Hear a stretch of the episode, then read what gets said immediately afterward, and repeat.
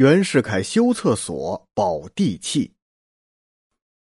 一九一二年，清帝在袁世凯的逼迫下退位，清皇室让出了中南海。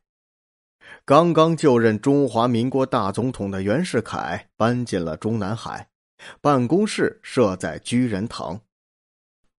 一九一五年十二月。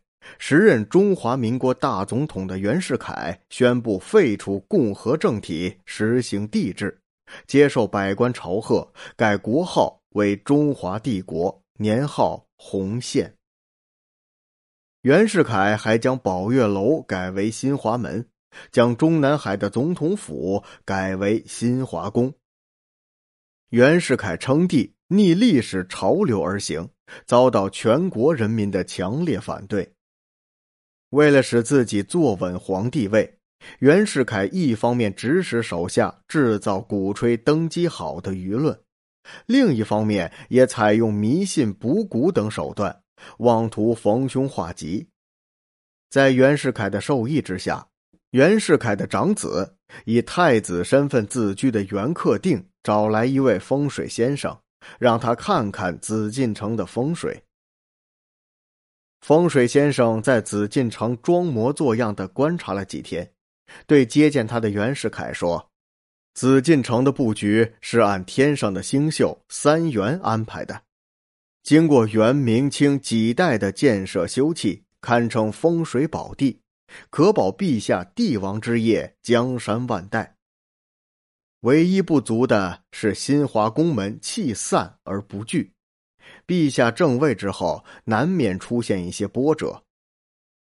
袁世凯急问有何补救的办法，风水先生说：“只要在新华宫左侧修建一个厕所，拒收晦气，问题就可以得到解决。”新华宫改名才没几天，就要在富丽堂皇的宫门房修个厕所，袁世凯认为这实在是不雅。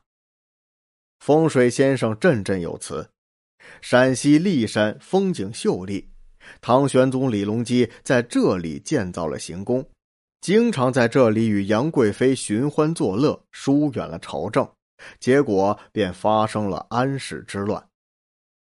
唐朝后期的几代帝王都将骊山视作凶险之地。骊山虽美，但有晦气。”现在陛下倘若在新华宫修建个厕所，就能够聚敛晦气。袁世凯听了风水先生的一席话，想到自己自登基以来，全国人民反对帝制的情绪愈演愈烈，使自己处于水深火热的境地。为了使自己地位永固，袁世凯也顾不得雅不雅的问题了。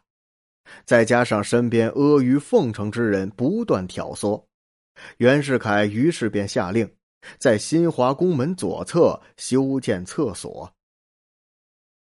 厕所虽然修好了，却没有保住袁世凯的地气。登基十几天后，蔡锷、唐继尧等人在云南宣布起义，发动护国战争，举起了反袁大旗。贵州、广西等地也相继响应。一九一六年三月，四面楚歌的袁世凯被迫宣布退位，恢复中华民国年号。同年六月六日，心力交瘁的袁世凯在担忧惊恐中去世。从登基到退位，袁世凯只做了八十三天的皇帝，徒留下了一段。一笑后人的千古丑闻。